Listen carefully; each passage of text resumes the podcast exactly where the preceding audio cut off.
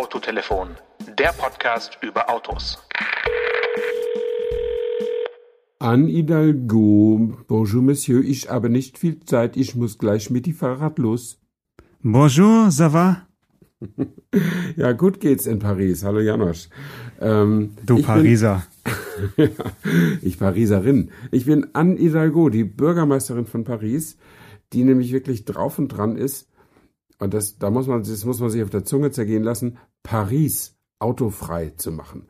Nicht irgendwie klein, klein Montpellier oder irgendwas, sondern Paris. Die okay. große Hauptstadt, den Moloch von Frankreich. Äh, da sollen die Autos verschwinden.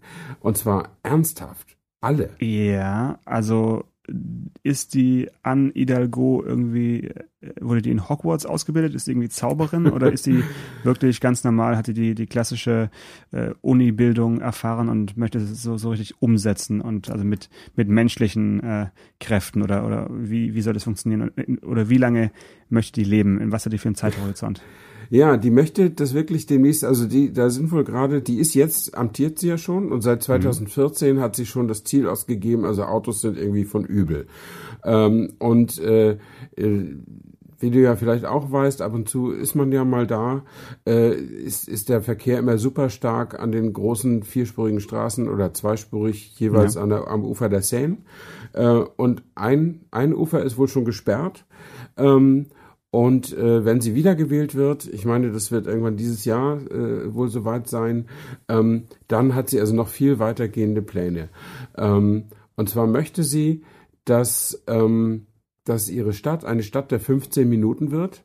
Mhm. Das heißt, jeder Bürger soll jeden Weg, den er machen muss, erledigen können binnen 15 Minuten, aber nicht mit dem Auto, sondern mit dem Fahrrad. Mit dem ähm, Fahrrad und äh, okay, also ÖPNV spielt da keine Rolle, oder? Nee, also, also die Beinamputierte haben Pech.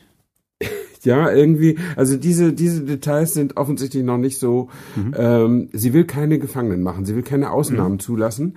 Mhm. Sie will über 70 Prozent der öffentlichen Parkplätze abschaffen. Ähm, ja. so dass man wirklich nicht mehr weiß, wohin mit seinem Auto, obwohl ich gelesen habe, dass in Paris wohl viele Leute auch pa private Parkplätze haben. Ähm, aber vor allen Dingen will sie die großen Plätze die ja eigentlich nichts weiter sind, in vielen großen Städten sind ja die großen Plätze nichts weiter als große Verkehrsknotenpunkte, die will sie wieder zu Plätzen machen, mhm. wo mhm. Fußgänger drauf rumlaufen können und so weiter, mhm. ähm, so dass wenn du dann irgendwie zum zu diesem großen zum Place d'Etoile da kommst, wo der Arc de Triomphe ist, äh, dann stehst du halt da, weil da geht's dann halt nicht mehr weiter. Äh, und auf den, wenn du überhaupt dich bis dahin durchkämpfen konntest, weil die Straßen, die keine Parkplätze mehr haben, sind auch begrünt und äh, wie in diesen ganzen Architekturstudien und so, wo alle ja, Leute ja. glücklich sind und mit ja. Lastenfahrrädern Spaß haben und so. Und dann fährst du halt irgendwelchen Kleinkindern hinterher, die auf dem Dreirad sitzen oder sowas. Auf jeden Fall wird das Autofahren in Paris total vermiest werden. Ähm, ich frage mich nur, also das ist natürlich diese, diese Vergrämungstaktik, äh, ist ja wahrscheinlich das einzig Senkrechte, was man machen kann. Ähm, nur die Leute, meine These ist ja immer, die Menschen fahren ja nicht durch die Stadt, weil sie Spaß haben, Staus zu verursachen, sondern weil sie irgendwie das Gefühl haben, zu Fuß kommen sie irgendwie nicht weiter oder mit dem Bus. Und äh, äh, da werden also viele Leute auch ernsthaft säuerlich sein, glaube ich. Ja, also so als als Theorie oder als, als Konzept, die Stadt der 15 Minuten ist natürlich sensationell.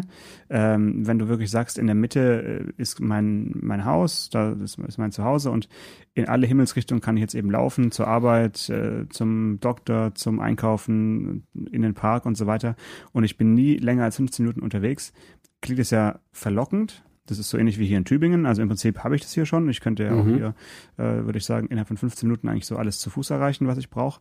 Aber jetzt wohnt ja nicht jeder in Paris an der Stelle, wo das vielleicht so ist oder wo gerade beim Thema Arbeitsplatz kannst du ja nicht sagen, hm, cool, jetzt suche ich mir einen neuen Platz, der halt in 15 Minuten Fußweg äh, erreichbar ist oder vielleicht ist der Arzt, der da in der Nähe ist, nicht mein Lieblingsarzt und ich möchte vielleicht noch einen anderen haben.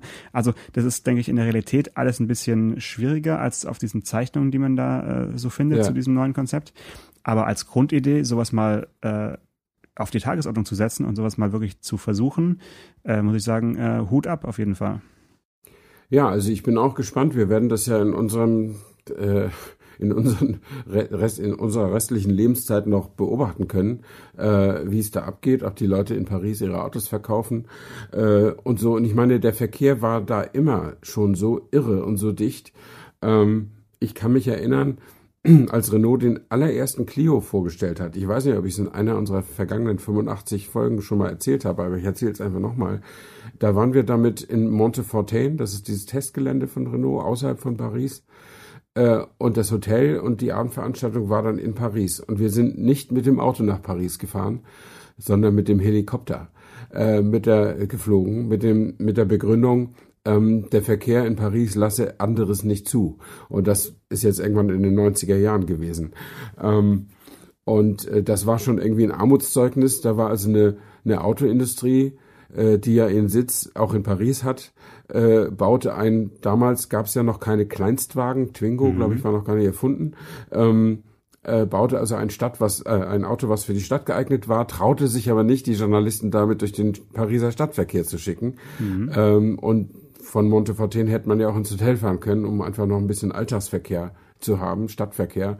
Ähm, das war also aber im Sinne einer gelungenen Veranstaltung offensichtlich nicht möglich und wir sind also mit dem Helikopter eingeschwebt, was also nicht nur diese super dekadente Komponente hatte, weil das selbst, also das ist selbst für Autojournalisten nicht Alltag, mit dem Helikopter geflogen zu werden.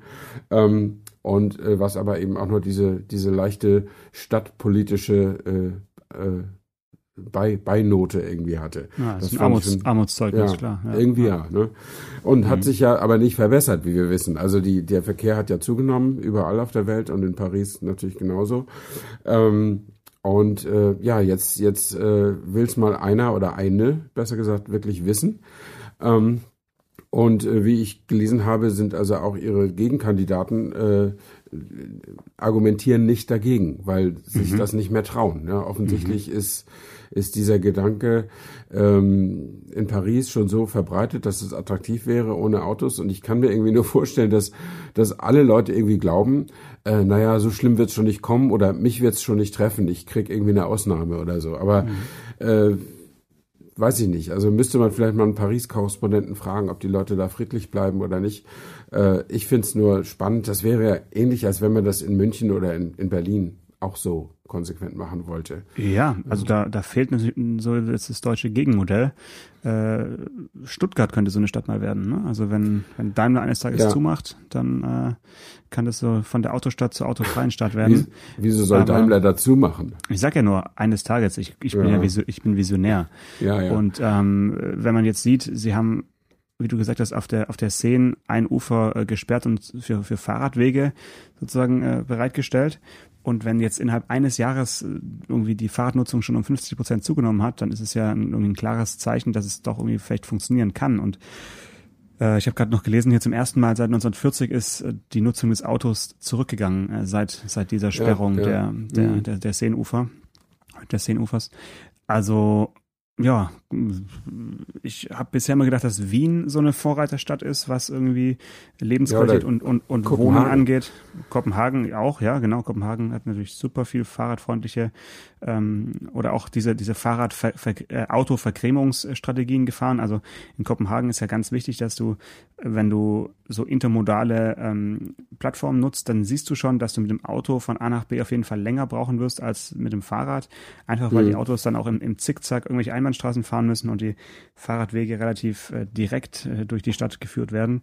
Also man kann das schon erreichen, dass man, dass man das Autofahren einfach ver verleidet einem und ähm, dadurch den schönen Nebeneffekt hat, dass eben hier, der gerade nicht im, im, im Auto fährt, ähm, ja, mehr davon hat. Das ist, das ist natürlich mhm. ein, dann doch angenehm. Also ja. Äh, da muss man schon, muss man ehrlich sein. Die heutige Episode wird präsentiert von Roland Gumpert. Und es geht um Natalie. Die Natalie. Bei Roland Gumpert sind Autos weiblich. Natalie ist ein Elektroauto mit Methanolbrennstoffzelle. Das erste der Welt. Im Gegensatz zu Wasserstoff kann Methanol ohne spezielle Druckbehälter gelagert und transportiert werden. Innerhalb von rund drei Minuten ist der 60-Liter-Tank von Natalie wieder voll. Vier Elektromotoren, Allradantrieb, 0 auf 100 in unter 2,5 Sekunden, Topspeed 300 km/h und 850 Kilometer Reichweite. Auf dem Genfer Salon feiert die First Edition von Natalie ihre Premiere. Mehr Informationen gibt's auf rolandgumpert.com. zu den Fahrrädern kann ich auch noch beitragen. Ich kann mich erinnern, als der BMW i3 prä mhm. präsentiert wurde. Das war in Amsterdam. Und äh, mit Bedacht, weil das ja auch so eine sehr äh, alternativ organisierte Großstadt ist. Ähm, und äh, die Holländer fahren ja Fahrrad wie verrückt, weil das da so flach ist. Ähm, und in Amsterdam sind wirklich ich war damals zum ersten Mal in Amsterdam mhm. und ähm, da sind wirklich signifikant mehr Fahrradfahrer unterwegs ja. als bei uns. Und der Verkehr ist so organisiert, dass Parken extrem teuer ist, es sei denn, du hast ein Elektroauto. Ähm, und dass auch da eben gilt, die Autos sind maximal ein notwendiges Übel. Es gibt gigantische Fahrradparkhäuser, sowas habe ich mhm. noch nie gesehen. Und überall fahren wirklich Fahrradfahrer um dich rum. Und der Verkehr ist so organisiert, dass du auch immer drauf aufpassen musst. Also genau. die, der Straßenbelag wechselt alle naslang. Du hast immer mal Kopfsteinpflaster und dann mal dies und dann wird's wieder eng und dann musst du wieder Gegenverkehr vorbeilassen. Und immer, immer, immer sausen diese Fahrradfahrer um dich rum. Und das ist eine echte mentale Herausforderung in diesem Stadtverkehr. Straßenverkehr zu fahren, ohne irgendwem auf die Füße zu treten, sozusagen. Also zumindest mal im übertragenen Sinne und wörtlich darf man dem Fahrradfahrer sowieso nicht auf die Füße treten. Ähm, also äh, das fand ich schon schon sehr spannend irgendwie. Und bei uns ist es ja eher so organisiert, dass die Autos ja also erstmal kommen die Autos und alles andere passt sich so ein bisschen an. So ist ja bei uns der Verkehr organisiert. Und das ist und in Amsterdam genau andersrum. Ja, ja und, und ich denke, das ist so ein bisschen das deutsche äh, innerstädtische Problem, dass selbst wenn einige Menschen jetzt umsteigen und mehr Fahrrad fahren, dass halt weiterhin dieses vermeintliche Vorrecht des Autos äh, gefühlt immer noch auf der deutschen Straße gilt, obwohl es natürlich eigentlich überhaupt nicht gilt. Ja? Also es gibt ja kein, kein Gesetz, wo steht, ein Auto hat äh, Vorfahrt von einem Fahrradfahrer. Im Gegenteil. Nee, nee. Und dann wird meistens ja der Spieß umgedreht und dann heißt, ja, ja, die Rüpelradler, die irgendwie äh, sich, sich geht das Recht rausnehmen. Natürlich gibt's äh, auch Fahrradfahrer, die, die irgendwie die Verkehrsregeln überhaupt nicht äh, beachten. Das ist schon ist, einige, einige wenige. Ja, das, das wird ähnlich sein wie, wie, mit, wie mit Autofahrern. Das fällt vielleicht mehr auf, weil man im Auto sitzt und sich ärgert, dass der Fahrradfahrer jetzt da an einem vorbeifahren kann. Aber es, es ist halt nicht so, wie es dargestellt wird. Und ähm, der Abstand, der gehalten werden muss zu, zu Fahrradfahrern, wird ja auch, also wurde, soweit ich mich erinnern kann, sowieso noch nie eingehalten. Der wurde jetzt ja dieses, dieses Jahr, also vor, vor einigen Tagen, nochmal vergrößert. Also der Bundesrat hat beschlossen, dass man jetzt mindestens innerorts ähm, 1,50 Meter Abstand ja. halten muss vom Fahrradfahrer, wenn man ihn überholt und außerorts. War das nicht immer so? 1,50? Und, und außerorts zwei Meter. Naja, ich glaube, es waren bisher ähm, außerorts auch nur 1,50 und das mhm. Entscheidende ist eben, dass man außerorts jetzt zwei Meter ja, ja. Abstand halten muss. Das äh, klingt viel, aber es ist immer noch nicht viel, weil natürlich, je nachdem, wie groß das Delta ist, der Überholgeschwindigkeit, ja. ist der, der, der, der Zugwind, der, der Fahrtwind mhm. dann doch schon nochmal ganz schön krass. Ja. Ähm, aber ich denke mal, die viel wichtigere neue Verkehrs Verkehrsregel, auf die ich gespannt bin, ob sie auch eingehalten wird, ist, dass ähm, LKWs oder überhaupt Nutzfahrzeuge ab 3,5 Tonnen beim Rechtsabbiegen jetzt nur noch Schrittgeschwindigkeit fahren dürfen. Also wirklich ah, ja. schleichen. Ja, äh, ja. Weil doch äh, es noch eine Weile dauert, bis alle LKWs ähm, mit Abbiegeassistenten äh, mhm. ausgerüstet sind. Das kommt ja auch, aber das ist natürlich erst am Anfang. Und da wurden natürlich doch extrem viele äh, schwere Unfälle ähm, sind ja. eben geschehen durch ja, dieses Rechtsabbiegen ja. und äh, gegenseitiges Übersehen. Also da äh, ja gilt auch in Deutschland ab sofort ein bisschen mehr äh, Schutz, aber man merkt ja schon in der Diskussion jetzt auch bei uns, dass das, das Problem ist ein anderes. Ne? Ja, also das, das Miteinander ist natürlich immer schwierig und wir müssen da auch gar nicht ins Detail äh, einsteigen. Ähm, ich finde es immer nur so komisch, also ich finde zum Beispiel diese Fahrradunfälle beim Rechtsabbiegen von, von Lkw ähm, auch immer total tragisch, äh, weil ich äh, denke, ähm, das muss sich ja inzwischen eigentlich bei, auf beiden Seiten gleich weit rumgesprochen haben. Also der Lkw-Fahrer müsste wissen, dass es irgendwo, wenn er seine Kurve macht, einen Point of No Return gibt, wo er nichts mehr sehen kann. Das heißt, er hat äh, extreme Schwierigkeiten, wenn er halt von der roten Ampel startet, ähm, weil er dann eben nicht, äh, wenn die Ampel grün ist und er rechts abbiegt, kann er ja rechtzeitig genug, lange genug vorher in den Rückspiegel gucken und das einfach beobachten, was da hinter ihm schräg rechts los ist. Äh, wenn er aber aus stehend, aus, aus dem Stand starten muss, kann sich natürlich, kann es natürlich sein, dass es Fahrradfahrer gibt, die sich neben ihn gestellt haben, die er einfach nicht sehen kann. Ähm, und da wundert mich so ein bisschen, dass die Fahrradfahrer das auch nicht wissen, dass sie dass sie dann einfach losfahren, obwohl neben ihnen ein LKW steht, der rechts abbiegen will. Mhm. Ähm, also die sind natürlich im Recht, weil der jedes Kraftfahrzeug hat ja die sogenannte Abbiegerpflicht und muss die schwächeren Verkehrsteilnehmer wie Radfahrer und Fußgänger durchlassen, wenn man eine Kurve fährt, äh, also abbiegt. Ähm, aber äh, trotzdem würde ich ja, wenn ich ein Fahrrad hätte, nicht auf meinem Recht bestehen, wenn ich dagegen mehrere Tonnen Stahl äh, an, ankämpfen müsste. Da ziehe ich ja eh den kürzeren. Äh, und deswegen wundert mich das, dass Fahrradfahrer entweder weil sie es nicht selber nicht wissen, dass der Lkw-Fahrer sie nicht sehen kann, was ich mir aber heutzutage kaum noch vorstellen kann, oder weil sie meinen, sie haben recht und sie fahren einfach weiter. Ja, ähm, aber du, du, du bestehst ja, du bestehst ja nicht auf dein Recht und fährst in den Tod. Also das ist irgendwie auch. Nee, aber das, so kommt ja. es mir manchmal vor. Ja, ja, also ich meine, recht, ja, dabei, wenn beide von, von der roten Ampel aus, aus Geschwindigkeit null starten, wie, wie kann es zu diesem Missverständnis kommen? Ich begreife es hm. nicht. Hm. Also es wäre schon gut, wenn jeder Verkehrsteilnehmer auch mal auf das andere Verkehrsmittel umsteigen würde. Ja, ich denke, das würde, würde am allermeisten bringen, weil wer nie Fahrrad fährt oder wer auch nie Auto fährt, das gilt für beide Seiten, mhm. der kann den anderen eigentlich kaum verstehen und ähm, äh, das, das äh, wäre vielleicht auch, ja, weiß nicht, mhm. ob, man, ob, ob, man sowas irgendwie, ja. wie man sowas also, vorantreiben kann. Aber das, das halte ich für extrem wichtig, um einfach mehr Verständnis und mehr gegenseitiges auch Aufmerksamkeit irgendwie zu, zu steigern. Ja, das wäre schon mhm. sehr wichtig. Also man kann ja als Fahrradfahrer sehr, sehr gut sehen, welcher Autofahrer nie Fahrrad fährt. Das sind die, die tatsächlich äh, auf einer Landstraße nicht komplett auf die linke Spur wechseln, um dich zu überholen, sondern die sagen 1,50 oder 2 Meter äh, habe ich doch, reicht doch und dann irgendwie mit 90 oder 100 an dir vorbeisausen, wenn du da ja. irgendwie 20 fährst. Die denken ähm, aber, die denken aber 20 Zentimeter reichen. Ja, ja, manche denken auch, dass noch weniger reicht, das stimmt ja. schon.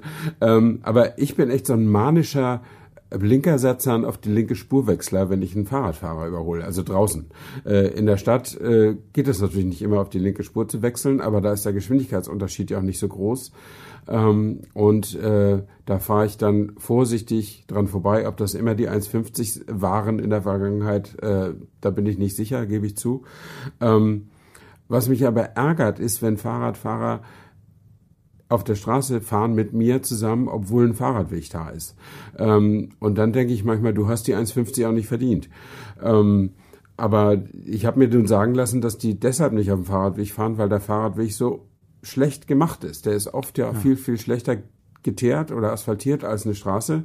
Was man daran sieht, dass von so einem Straßenbaum die Wurzeln immer erstmal durch den Fahrradweg durchbrechen und nicht ah. durch die Straße, weil man einfach für die geringere Belastung des Fahrradwegs auch nicht so eine dicke Asphaltschicht und sowas braucht und auch nicht so eine Untergrundbehandlung. Ähm, aber das finden die natürlich lästig und sie müssen ja auch jede Einfahrt mitnehmen und so, das ist nicht so glatt wie auf der, auf der Straße. Das, das kann ich schon verstehen. Aber wenn ich, wenn ich sehe, dass jemand auf vierspurigen Ausfallstraßen auf der Straße fährt, obwohl nebendran ein Radweg ist, da denke ich auch, du bist da irgendwie lebensmüde. Äh, Verstehe ich nicht. Ja, ich weiß, was du meinst. Äh, ich ärgere mich auch manchmal. Es sind oft auch so Rennradfahrer, die aber nicht schnell ja. genug fahren, die aber in voller Montur äh, fahren. Das ist halt wichtig, dass sie auf jeden Fall äh, die Ausrüstung stimmt auf jeden Fall. äh, dann ist da ein super Radweg und sie fahren dann trotzdem auf, auf so einer, sind ja meistens so neu ausgebaute Landstraßen, wo, wo man solche Menschen dann trifft. Und da, mhm. da ärgere ich mich dann auch wirklich sehr. Äh, in der Stadt oder so im, im städtischen Bereich hast du schon recht, da sind die Radwege oft einfach grottig oder sie enden im, im Nirvana oder es gibt irgendwelche Einfahrten, die drüber gehen und also da sind, ist in Deutschland die Infrastruktur einfach noch äh, nicht so, dass man sagen kann, das ist ein echter Radweg oder ein Radwegnetz, gibt's ja wirklich nur in ganz, ganz wenigen Städten.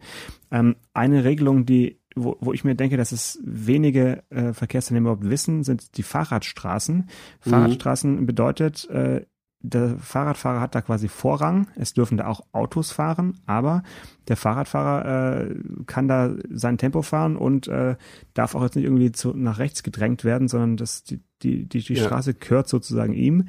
Ähm, und das, das Schild für diese Fahrradstraßen, also ein, äh, ein blaues, äh, ich glaube ein, ein blauer Kreis mit einem weißen Fahrrad und mit, mit dem Zusatz im Fahrradstraße, ist ja oft dann auch irgendwie auf die Straße drauf ge, gepinselt. Aber wer weiß es denn, was es bedeutet? Also man, man denkt ja dann irgendwie, darf ich da jetzt nicht reinfahren? Ist es irgendwie nur für Fahrradfahrer oder äh, wusstest du, was es bedeutet?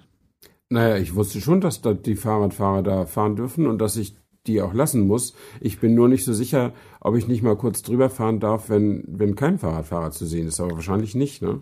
Du darfst äh, über Fahrradstraßen darfst du als Autofahrer auch fahren. Also das so. sind das sind einfach nur für den Fahrradverkehr, äh, wie soll ich sagen, priorisiert freigegebene Straßen, äh, wo der Fahrradfahrer gewisse ähm, ja mehr Rechte genießt auf einer Nicht-Fahrradstraße. Das heißt, er darf zum Beispiel ähm, darf nebeneinander gefahren werden, ohne ja, dass man, ja, ja. Äh, dass man mhm. angehobt wird und äh, solche Sachen. Und damit kann man auch wirklich Autofahrer zur Weißblut äh, treiben, wenn man dann auf, auf einer Fahrradstraße ganz bewusst mal nebeneinander fährt, weil es ist ja, total schön, nebeneinander Fahrrad zu fahren. Das hat man ja sonst nicht, sonst ist ja mhm. Fahrradfahren meistens so ein bisschen Ego-Sport. Äh, und dann hier in Tübingen gibt es so ein paar Abschnitte, die als Fahrradstraßen jetzt ausgewiesen sind. Und dann hast du manchmal ja, Unwissende, die hinter dir anfangen irgendwie zu hupen und das ist dann auf jeden Fall immer ganz witzig. Ja, ja, ja, das stimmt. Das ist ja halt so, dass sich letztlich nicht immer alle Informationen gleichzeitig im, im Volk verbreiten. Ja. Äh, da, da kann man halt, da kann man irgendwie nichts machen. Aber ich finde, das Interessante ist ja bei diesem Dauerthema, Autofahrer gegen Radfahrer und umgekehrt und so weiter. Äh, das Ganze lässt sich, glaube ich, niemals lösen, weil es so eine, irgendwie gibt es auch so eine psychologische Komponente, dass jeder Mensch dazu neigt, immer das als wichtig zu nehmen, was er gerade selber macht. Ich finde, das, das kann man ganz besonders gut sehen auf Supermarktparkplätzen. Da sind wir ja alle, die wir den, die benutzen, äh, Autofahrer und auch Fußgänger. Und wenn wir Autofahrer sind, also wenn wir da reinfahren und und, mhm. äh, und wir sehen einen freien Platz, ja. Äh, nee, dann dann dann ärgern wir uns über die Leute, die da rumlaufen, ohne zu gucken. Das sind andere Autofahrer, die von ihrem Auto weggehen oder zu ihrem Auto zurückgehen. Und wenn man da selber Fußgänger ist, dann geht man tatsächlich mit seinem Einkaufswagen, ohne groß aufmerksam zu sein und Quer erwartet, mhm. dass die Autofahrer einfach anhalten oder darauf achten. Obwohl man selber Autofahrer ist und weiß, wie schwierig das ist, wenn plötzlich un unangemeldet sozusagen Fußgänger auf die Straße springen. Ähm, und das finde ich irgendwie immer total exotisch. Da, ich ertappe mich selber dabei, dass ich wenn ich äh, da zu Fuß laufe, wie selbstverständlich über die Wege gehe und sage, das ist jetzt ich habe jetzt recht, ich bin der Schwächere. Ähm, und das ist eigentlich ist es der totale Quatsch, aber das offensichtlich ist das gibt es so einen Psychomechanismus, mhm. äh, der einen dazu be befähigt, immer das für wichtig zu nehmen, was man selber gerade macht. Möglicherweise kommen Menschen sonst gar nicht vorwärts im Leben, wenn sie nicht so wären. Ich weiß es nicht es ist wahrscheinlich überlebensnotwendig und es wird noch gesteigert durch äh, die Tatsache, einen Einkaufswagen vor sich herzuschieben. Weil dann ja. fühlt, fühlt man sich irgendwie noch, äh, weiß nicht, sicherer oder man, man ist noch unaufmerksamer und schiebt, egal ob der jetzt voll oder leer ist, sobald du so einen so einen Drahtkorb schiebst, ist man irgendwie im, im Tunnel. Ja, das stimmt schon, ja. Ja. ja. Und insofern wird auch dieses Fahrradfahrerthema, glaube ich, nicht wirklich zu lösen sein. Ähm, man kann nur hoffen, dass das städtebaulich äh, äh, gelöst wird. Aber in Berlin zum Beispiel, da, da gibt es einige Straßen, die haben eben ja, Fahrradspuren bekommen und da, dadurch haben sie eine Fahrspur für Autos weniger. Ja. Was, auch, was auch nicht jedem gefällt, das, das soll natürlich zur Verkehrsberuhigung dienen, das dient natürlich zur Staubildung, weil nicht alle Leute im gleichen Maße ihre Autos zu Hause lassen. Ähm, weil nur weil da eine Fahrradstraße ist und die Straße enger wird, liegt mein Arbeitsplatz ja auch nicht günstiger. Ähm, also und die, die, die Bahnen und Busse sind auch schon voll in, in Berlin. Also das, da bin ich gespannt, wie, wie sich das, wie sich das noch äh, entwickelt. Und wir haben ja hier also keinen Bürgermeister, der das Auto aus der Stadt verbannen will, aber eine Verkehrssenatorin, die das mhm. gleiche Ziel hat. Mhm. Ähm, die ist parteilos, aber auf grünen Ticket. Und ähm, die äh, spricht also auch mehr davon. Also ihre feuchtesten Träume bedeuten äh, keine Autos in der Stadt. Äh, und Frau Hidalgo, um darauf kurz nochmal zurückzukommen, ist auch nicht zufrieden mit Elektroautos. Das sind ja auch Autos, die Platz wegnehmen. Absolut. Äh, also die hat einen klaren Fahrplan. Ab 2024 keine Diesel mehr, ab 2030 keine Benziner mehr. Und dann geht's irgendwann auch den Elektroautos an Kragen. Das heißt, wenn du dir als Dieselfahrer den Benziner nicht vorstellen kannst und dann doch nochmal schnell 30, 40.000 Euro in einen Elektrowagen äh, investierst, dann hast du da auch nur zehn Jahre gut von und dann muss der auch wieder weg. Ähm, also bin bin alles bin echt schon schon sehr gespannt. Äh, vielleicht ist es um diese ganz elegante Übergang äh, diesen ganz eleganten Übergang zu schaffen. Vielleicht wird es in Zukunft oder in naher Zukunft, zumindest in Paris, gar nicht mehr nötig sein, Autos mit einer gewissen Langzeitqualität zu erwerben. ja, aber, aber da, da, muss man ja auch dazu noch sagen, dass die Elektroautos, die die Franzosen dann wahrscheinlich bauen, sowieso nicht rosten können, weil die aus Plastik sind oder so. ja, aber das ist ja der, der, der Trugschluss. Man hat ja früher immer gesagt, der Trappi wäre aus Plastik. Ja, äh, das war kann nicht rosten. Das wäre aber nur, war aber nur die Karosserie. Äh, alle, viele andere Teile waren aus Metall und vor allen Dingen die Anknüpfungspunkte zwischen verschiedenen Materialien sind immer so der neuralgische Punkt. Und aus ähm, zweifelhaften Metall, ne? Wahrscheinlich auch. Also ja, also zumindest aus, bestimmt nicht aus so hochwertigem Stahl, wie, wie wir das so hatten. Ähm, aber, also ich habe neulich, ich war nämlich neulich bei einem Termin bei Volkswagen. Da ging ja. es um Langzeitqualität. Äh, das hatte ich, glaube ich, schon mal, schon mal angekündigt und äh, ich wollte doch noch ein bisschen davon berichten, weil das schon ganz interessant interessant war. Das betrifft natürlich jetzt nur Volkswagen, aber letztlich kann man das, was äh, uns da erzählt wurde, sicher auf alle Auto, ne? ja. Marken, ja, auf alle Marken übertragen, die auch eine zwölfjährige Durchrostungsgarantie anbieten und das tun ziemlich viele ja. mittlerweile. Ähm, und da habe ich auch einen Kollegen getroffen, einen älteren Kollegen, der der äh, aus der DDR stammt und habe ihn nochmal angesprochen, wie das war mit dem Trabi und er sagt, die sind natürlich auch von unten raus weggerostet. Klar, mhm. die waren nicht gut. Ja.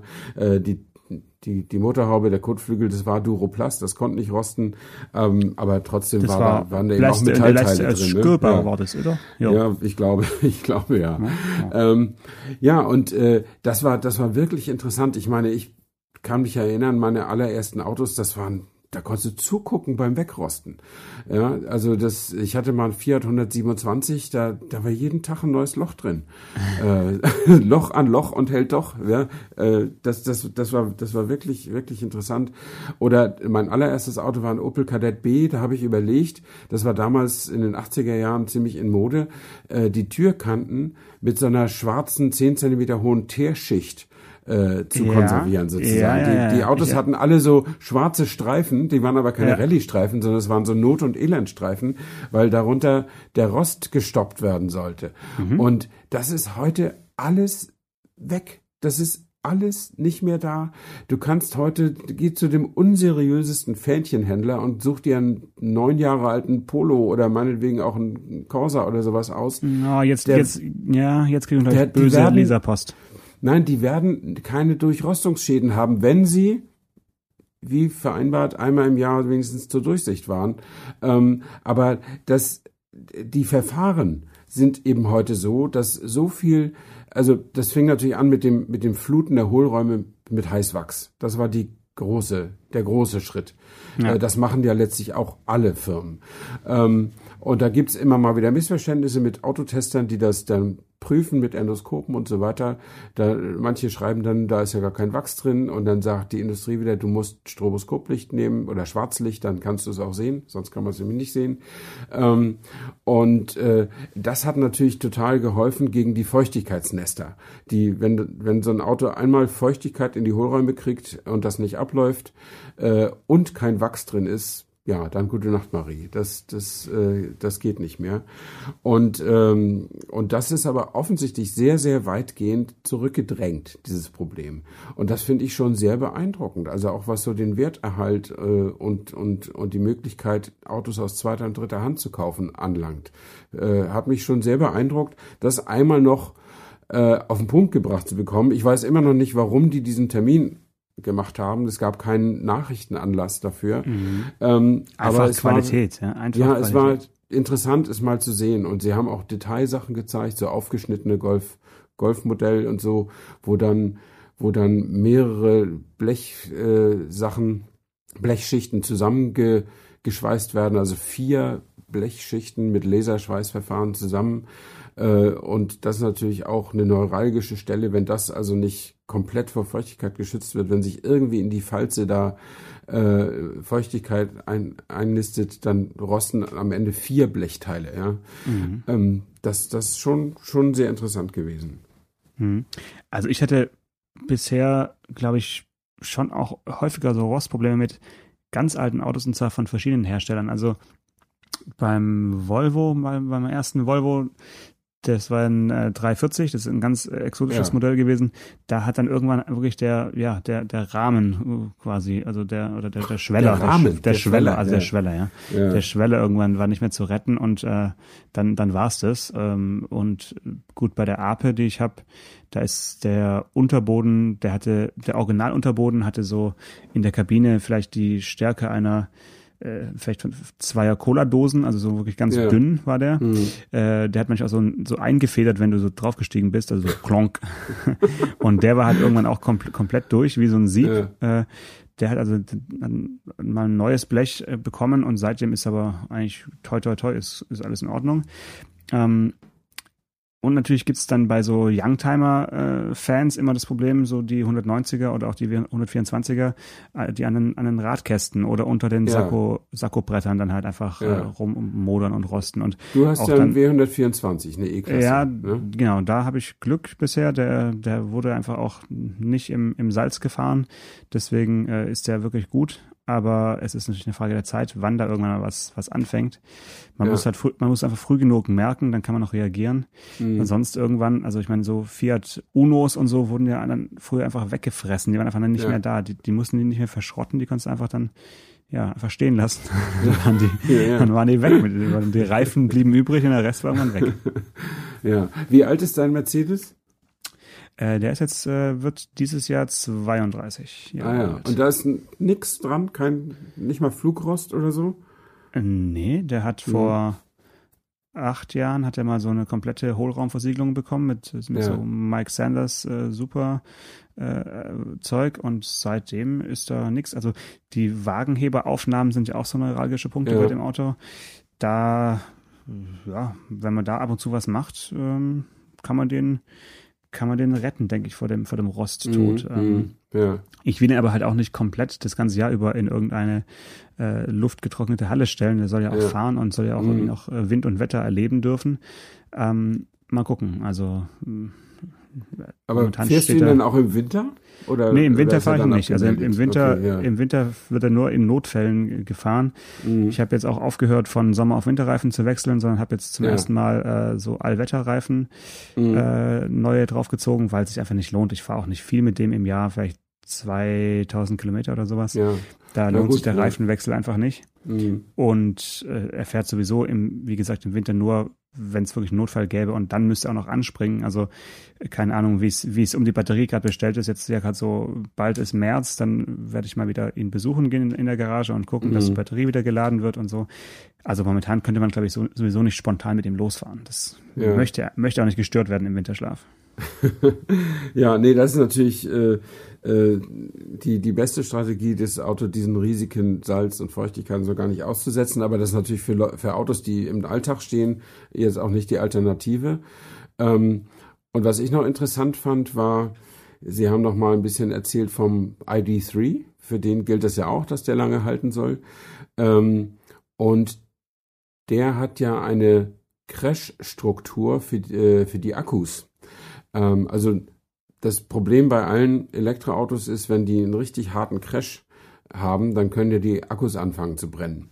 Und bei, bei VW hat man sich auf die Fahne geschrieben, dass kein Mensch nach einem Unfall in einem VW-Elektroauto Brandschäden oder ein Verbrennungsopfer werden soll.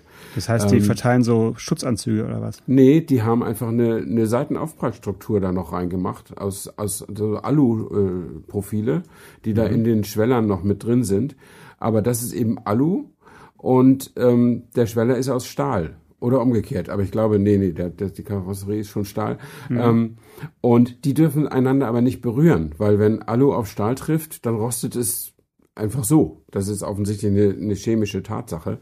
Äh, und da haben sie uns also gezeigt, wie sie den, den Zwischenraum zwischen Alu und Stahl äh, irgendwie mit isolierendem Wachs oder was weiß ich da auch gefüllt haben, dass da einfach nichts, nichts anbrennen kann sozusagen. Ne?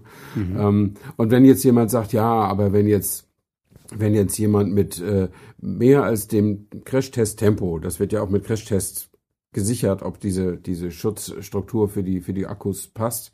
Ähm, wenn jetzt jemand mit höherer Aufprallgeschwindigkeit äh, den Unfall verursacht, also nicht nur mit 60 oder was die da im Seitenaufpralltest fahren, sondern mit 100 dagegen fährt, ähm, naja, dann kommt die etwas lapidare Aussage eines Ingenieurs, dann ist der Mensch ja sowieso schon tot.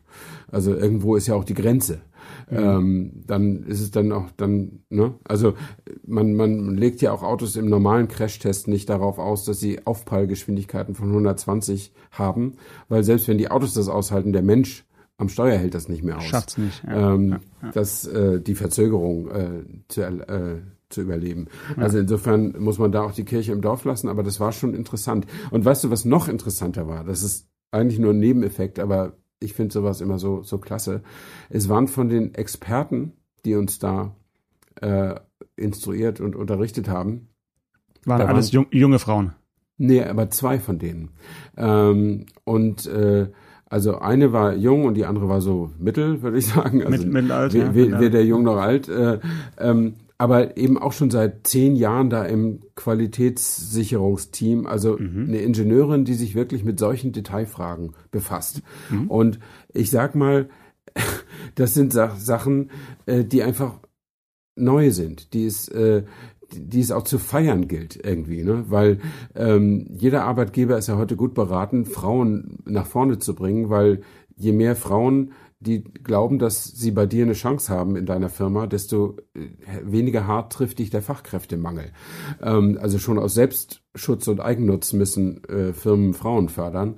Ähm, aber offensichtlich, ich finde es ja nach wie vor so, ich bin ja ein altmodischer Mensch, äh, dass äh, so Sachen sich mit, mit Lackdichte, Lackschichtendicke und sowas zu befassen, ja. nicht so ein klassisches Frauenthema ist.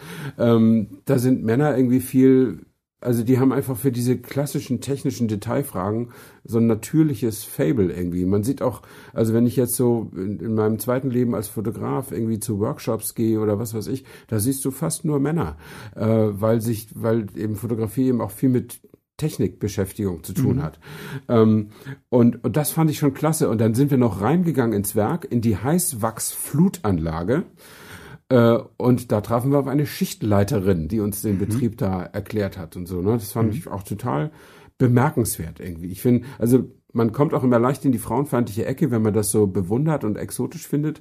Ähm, aber ich ja, hoffe, ich werde nicht so verstanden. Ich finde das nee, einfach. Nee, das ist Begeisterung. Du, trotzdem, du eigentlich das. Ich finde es ja. bemerkenswert mhm. und finde es auch total richtig. Und mich persönlich zum Beispiel macht es auch überhaupt nicht mehr irgendwie, mich rührt es gar nicht mehr, wenn im Flugzeug eine Pilotin die, die Fluggäste be begrüßt. Das passierte auch dann und wann, nicht so häufig, wie manche Frauen das vielleicht möchten.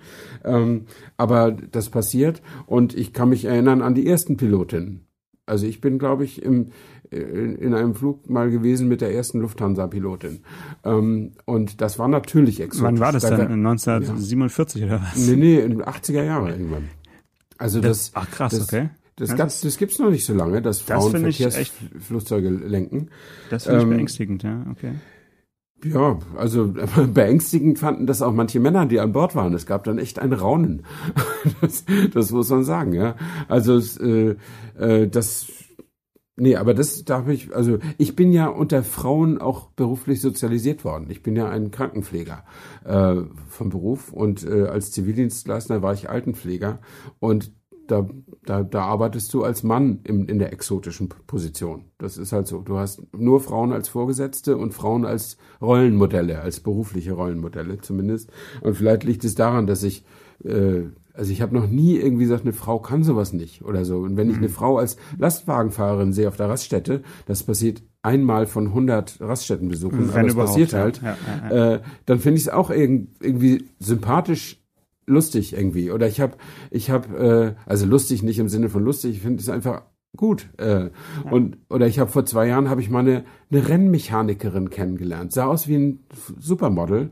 Äh, mhm. ganz jung, äh, super hübsch und äh, lange Haare und was und weiß ich nicht alles. Die war, die hat, schraubte hat ich, hat ich hauptberuflich ja. an Rennwagen. Ja. ja. Also das war, ich, ist, gibt's nicht häufig, aber gibt's und ist auch super.